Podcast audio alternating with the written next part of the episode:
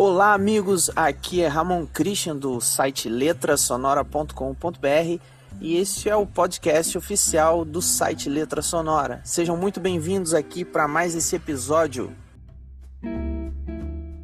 Ramon, então é, nós estamos aqui na Igreja Batista Lindóia e aqui a gente tem a nossa juventude hoje, Juventude Modifique, né? Então tem um monte de gente aí é, acompanhando não só o pessoal da juventude. Eu estou aqui especialmente com o moletom hoje da Juventude, da Juventude Modifique. Ah, né? A gente fez bom. aqui, é, a gente... É, tá frio, né? Tem que usar moletom hoje. É, aí é moletom, né? E... Se você quis, teria camiseta. é, eu queria conversar com você um pouco, na verdade, queria mais que é, você falasse das suas experiências. A gente conversou por, por isso, né? Para quem não sabe, gente, para quem não sabe, o Ramon é um grande amigo meu de infância. Aliás, eu ia trazer uma foto aqui, Ramon, que eu tenho na casa da minha mãe, é, ah, da gente com a nossa família no Ribeirão Grande, cara, tomando banho de rio. Que isso, Você era bem cara. magrelo, assim, bem magrelo. Eu também era bem magrinho. As menininhas eram pequenas, o Ramon, o Darlan é pequenininho também. Eu tenho essa, essa, como que diz, é, eu tenho essa, essa, essa lembrança lá em casa de, da, da nossa, da nossa infância, da nossa amizade, da nossa ver. família. Depois eu vou mandar para você essa foto aí, pode ficar tranquilo. E aí, pessoal, o Ramon, ele é. Quer dizer, Ramon, se apresente para a galera aí. Pode falar um pouco de você aí. Tá, pessoal, boa noite. Boa noite aí. Eu vi aqui o, o Alexandre, que está lá em Pernambuco. Um beijo para vocês aí, para Bel. É, pessoal, prazer imenso estar com vocês. Como o Rodrigo falou, nós somos já amigos já de infância, tem muito tempo. Muito tempo que a gente não se falava também, né? Porque a vida toma rumos, né? E acabou que o Rodrigo foi para Curitiba e eu vim para o Rio de Janeiro. Ficamos mais distante ainda, né? Mas é um prazer muito grande compartilhar com os irmãos. Espero que seja muito edificante para todos nós falarmos de Jesus, né? E atualmente eu sirvo ao Senhor como ministro de adoração na Segunda Igreja Batista em Duque de Caxias. E na medida do possível, servindo também ao reino de das mais variadas formas que, que vem pra gente, né? Basicamente é esse. Eu prefiro falar só isso mesmo, tá bom. Mas beleza. Ramon, Ramon, então vamos falar lá sobre o nosso tema, sobre louvor e adoração. Eu acho que a primeira coisa né, que eu queria abordar com você, queria que você falasse um pouco para gente, né, é sobre vocação e chamado. Né, eu comentei com você quando a gente conversou semana passada sobre as pessoas acham que é, chamado ao ministério é só o chamado pastoral. Algumas pessoas acham isso, né? E também não entende também a diferença de vocação e de chamado.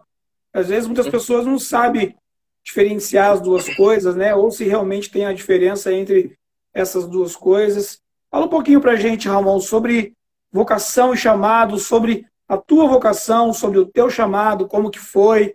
Conta um pouquinho pra gente aí.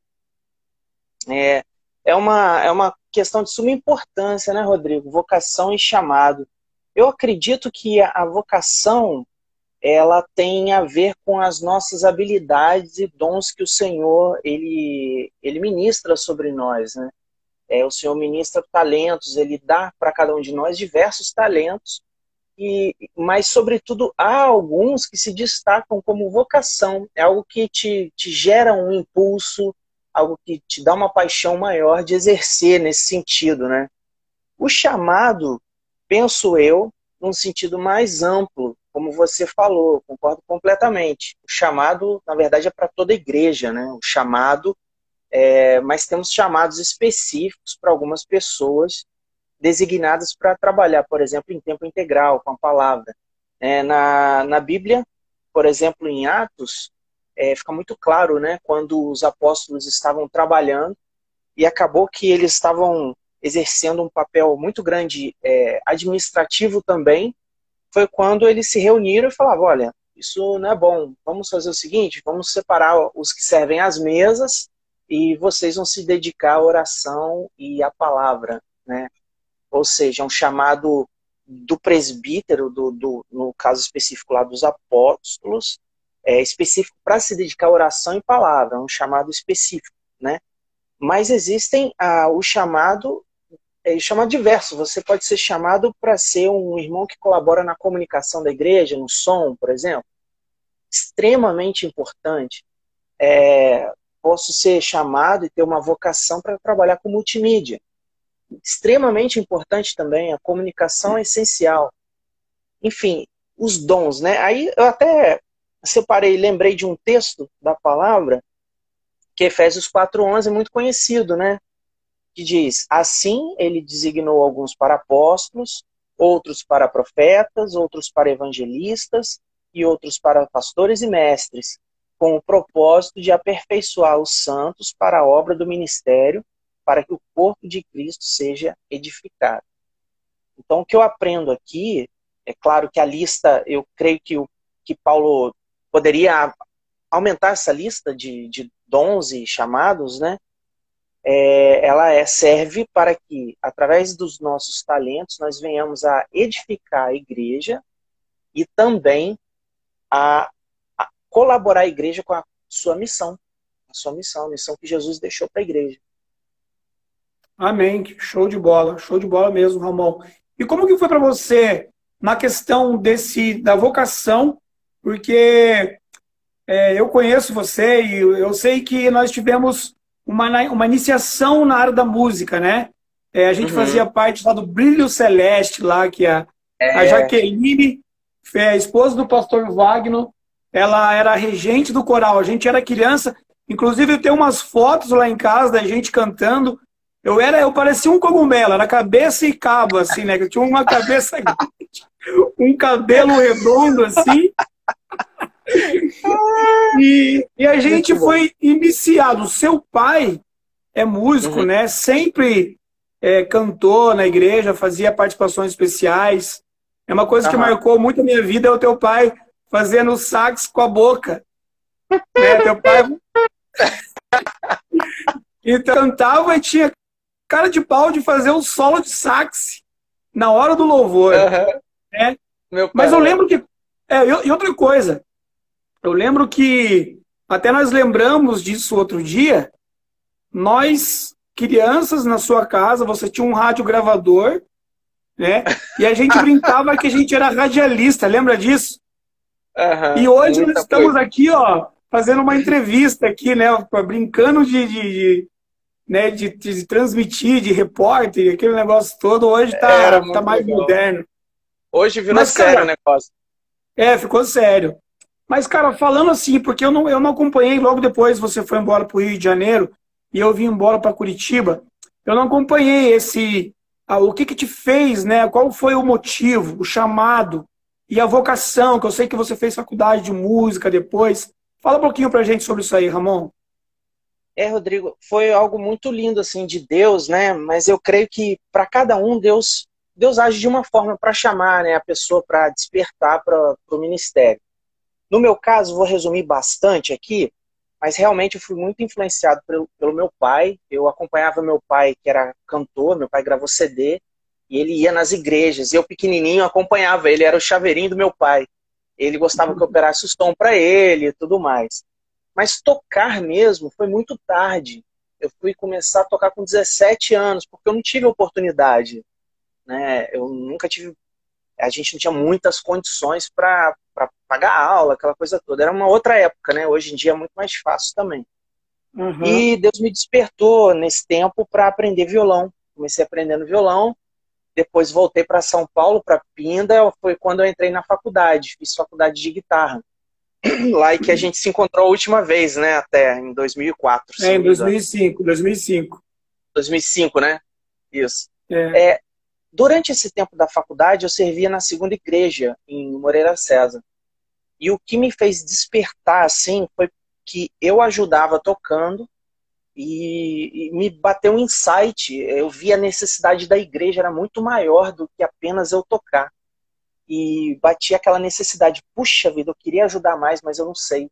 Eu sei tocar, eu aprendi bem assim a tocar, mas eu queria ajudar mais, eu não sei ajudar. Foi quando, com aquele histórico da igreja da região lá, enviar seminaristas, né, me despertou a vontade de me aperfeiçoar para atuar, colaborar mais no ministério. Isso foi só acontecer em 2007, alguns anos depois, né? Mas foi assim uhum. que Deus me a partir da necessidade mesmo da, da igreja local, né? É, Ramon, aí na tua igreja, na em Duque de Caxias, como que é a estrutura aí do teu ministério? O que, que você pode falar um pouco para a gente sobre é, a estrutura de ministério local, né? Então, talvez você falando um pouco, depois eu também posso compartilhar com você um pouco como é aqui. Eu te mandei o um vídeo da nossa juventude, você ah. viu aí, né? E você até me deu um feedback, o que você achou. É, uhum. O que que você... Você é o líder, você é o líder de ministério de música na sua igreja, né? Então, uhum. como é que funciona para você? Como é que é? Você é, ensaia coral, dá aula de música, ministra, é, toca violão, toca guitarra, fala para a gente um pouco sobre essa estrutura e o que, que você fala para a gente sobre a estrutura de ministério local aí. Aham, a gente assovia, chupa cana, bate o escanteio, cabeceia, né? Faz tudo. é uma benção, Rodrigo. É assim, é, tudo que eu, eu amo atuar em qualquer área que necessita na igreja, né? Eu não tenho, não tenho porta fechada para nada. Mas a estrutura nossa local, se assemelha muito com as outras igrejas, né? É, nós temos as equipes de louvor, e hoje nós temos quatro bandas, nós temos é, quatro bandas que de vez em quando nós realocamos algumas pessoas, mas basicamente são grupos quase mais ou menos fechados, assim. Eles não são completamente fechados porque a gente tem um sentimento bem de grupo também. Então, a banda, vamos supor, a banda A tá precisando de um baixista e vai a banda C, manda um baixista para cá. Então a gente não tem essa aquela coisa muito fechada, não. Embora tenha essa divisão de quatro bandas. Nós uhum. temos também em torno de quatro líderes de adoração, que são pessoas que coordenam essa cada banda dessa no culto. Então vai ter um, um culto. Eu sou o líder do dia, então eu conduzo é, os louvores com a igreja. Tem os back, o back vocal, cada banda tem a sua estruturazinha ali, né? É, nós temos os coros da igreja, tem o coro misto, que é, digamos, o coro principal, com todas as vozes, coro feminino, coro masculino. Temos o coral infantil, que tem sido mais sazonal, né, de acordo com as atividades. A escola de música é, não havia, havia, quando eu cheguei não tinha uma escola propriamente dita, né, tinha um professor que dava aula. E depois de dois anos que eu estava na igreja, é, eu fundei a escola de música e hoje nós temos, é, se eu não me engano, sete professores, se não me falha a memória. Aí hoje a gente já está com uma estrutura legal, assim, com aula de violino, violão, contrabaixo, canto, teclado, enfim, é, atividades de fomento de educação musical, né? É, enfim, assim, o Ministério de Adoração também é composto, tem a parte do teatro, o Ministério de Teatro, Elianai, que é um ministério bem bem, bem importante também. Tem o Ministério de Coreografia da igreja, né? E cada, cada setor do ministério tem o som, tem o data show, né? Essas partes é, também que se, são, digamos, staff, né, de suporte, super mega importante. E todas essas áreas têm os líderes, né? E a gente trabalha bem em conjunto, assim. Então vai ter um, uma cantata de Natal, vai ter um evento. A gente trabalha em conjunto para ter essa harmonia. E tem sido uma benção. Graças a Deus, a igreja é excelente, os irmãos são, são maravilhosos, assim, são uma benção, né? Que legal, é, que legal. Do ponto de vista do dia a dia, a gente procura trabalhar com fomento sempre, né? De crescimento ministerial, filosofia ministerial, da adoração e também, assim, nesse contato de, de, de dia a dia, né? de comunhão, porque é o que importa a gente ser uma comunidade de adoradores, né? Muito legal, muito legal, Ramon. Quero aproveitar também que o nosso pastor entrou também, pastor Nildo, que é o pastor da juventude, está aí com a gente. Pastor Ilquias, que é o pastor e o presidente da igreja, também está aqui. Ele é o pastor, é, presidente da Convenção Batista Paranaense também, pastorzão aí, tem é, mais de 25 anos de ministério aqui já na Igreja Batista, Lindóia, é uma bênção. É, ó, pô, hein, pastor? Falei. É bênção. Cara, é, o que, que a gente pode falar agora, uma coisa que eu acho que é, que é, que é muito importante, é sobre o compromisso no ministério. Eu canto no, no, Eu faço parte de Ministério de Louvores desde da, da minha infância, né? Comecei ali no coral, eu e você, a gente começou junto. E depois que eu comecei a ficar ali adolescente, sempre participando do Ministério de Louvor, né? E uhum. tem que haver aí. Eu acho que tem que ter um compromisso. Lógico, a gente tem que ter compromisso com todas as áreas da nossa vida. Né? Com as uhum. coisas de Deus, mais ainda, tem que ter um compromisso. Mas a gente tem uma questão quando se fala de. É, quando se fala de ministério de louvor, a gente tem um problema, é, muitas vezes, com o compromisso. Porque nós somos voluntários, nós, nós temos as nossas rotinas do dia a dia, nós temos nossas correrias, né? Você está com um filho pequeno, eu tenho uma filhinha pequena. Tem todas as outras coisas que envolvem a nossa participação no ministério. Mas quando nós nos envolvemos, temos que ter compromisso. Né? Eu queria que você falasse um pouco para a gente sobre o compromisso no ministério.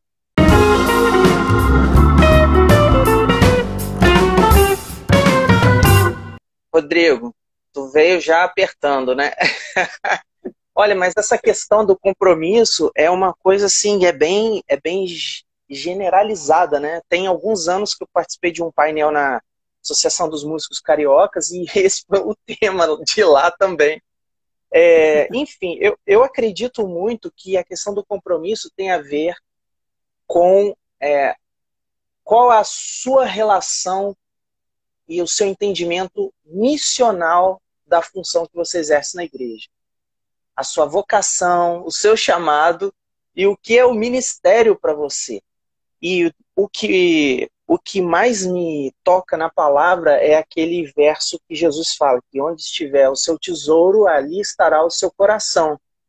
Né? E uma coisa muito fácil, como que eu sei onde é que está o meu tesouro? É muito simples, é só a gente olhar na nossa agenda. Onde está o seu tesouro é onde está a minha agenda. O que, que eu faço de segunda a segunda? Ou seja, onde eu dedico mais o tempo é onde está o meu tesouro. Se o ministério não se encaixa na minha agenda, quer dizer que ele não é meu tesouro, logo não é minha vocação, logo eu preciso rever esses conceitos. Né? É, precisamos fazer uma, uma análise profunda sobre quais são as minhas reais motivações para estar no ministério. É, eu digo que assim, o ministério é um, é um privilégio dos comprometidos e não um compromisso dos privilegiados. Então é um uhum. pouco diferente. A primeira questão é, é, a gente precisa levar muito a sério quem faz parte do ministério, ajudando essas pessoas a entender se aquele realmente é um ministério para ela. Porque se o coração uhum. dela não move, não se move para o ministério, ela precisa rever. Talvez não, está, não esteja no lugar certo. Né? Não quer dizer, às vezes, que ela é, é tá, tá, em pecado, em alguma coisa assim, né? Não, não nesse sentido que eu quero dizer, mas às vezes a própria pessoa não está no lugar que precisa estar. Às vezes ela vai ficar feliz servindo de outra forma, né? Ou às vezes ela está em pecado mesmo e precisa realmente rever a sua vida com Deus. Né? Tem essa uhum. questão. A gente tinha conversado de tarde, você falou sobre alguns é, sobre critérios, né? alguma questão assim. Não sei se você vai entrar nesse assunto é, específico, mas uma coisa que vale muito a pena, eu tenho pensado, ainda não tenho assim totalmente formatado isso na minha cabeça, mas eu tenho pensado que Aqueles que compõem o ministério de adoração, eles têm uma certa função diaconal. Então, nesse sentido, como servos, como diáconos ali da igreja, né, não que eles são instituídos de diáconos, mas a função é uma função diaconal ali, né, de serviço à igreja. Eles precisam também ter o, o caráter diaconal. O que, que a Bíblia fala que pede para que é, as pessoas que servem à frente precisam ser e ter. Então, lá em Timóteo fala, em Tito fala, e eu creio que essas características não são só para anciãos, mas são aqueles que servem a igreja. É, o corpo todo, né? Nesse sentido, tenho pensado sobre isso. É isso mesmo que eu ia falar, Ramon. É, nós temos pessoas que devem estar nos assistindo, né? Que faz parte aqui da minha igreja, faz parte aí da sua igreja, tem vontade de fazer parte do Ministério de Louvor, né? Que quer servir ali na parte musical, né? Cantando ou tocando, ou nas transmissões, na sonoplastia. É, quais são os critérios? Né? Cada igreja tem o seu critério. Aqui na nossa igreja, nós temos é, alguns critérios. Né? Vou te citar um. É, tem que ser membro da igreja. Né? Um dos critérios é membro da igreja. Nós temos aqui o ministro de música da nossa igreja, que é o Júnior, Otávio Júnior. Uma bênção aqui na igreja, sabe? É um, é um cara que nem você, assim, ele, ele toca, né? Toca gaita, bate com o pé no bumbo ali, é, o bicho faz de tudo também. É bênção aqui. E quais, quais seriam os critérios, cara? Não digo nem da igreja, né? mas os critérios, assim, primeiro, de talento. Né? A pessoa canta, gosta de cantar. É, a pessoa toca, gosta de tocar. Né? E aí, com Deus, quais seriam os critérios que você colocaria, você como ministro de, de, de adoração, de louvor, Quais são os critérios que você colocaria para a gente aqui como exemplo, ou como que a igreja deve seguir para poder ter um ministério, para fazer parte do ministério de louvor, né?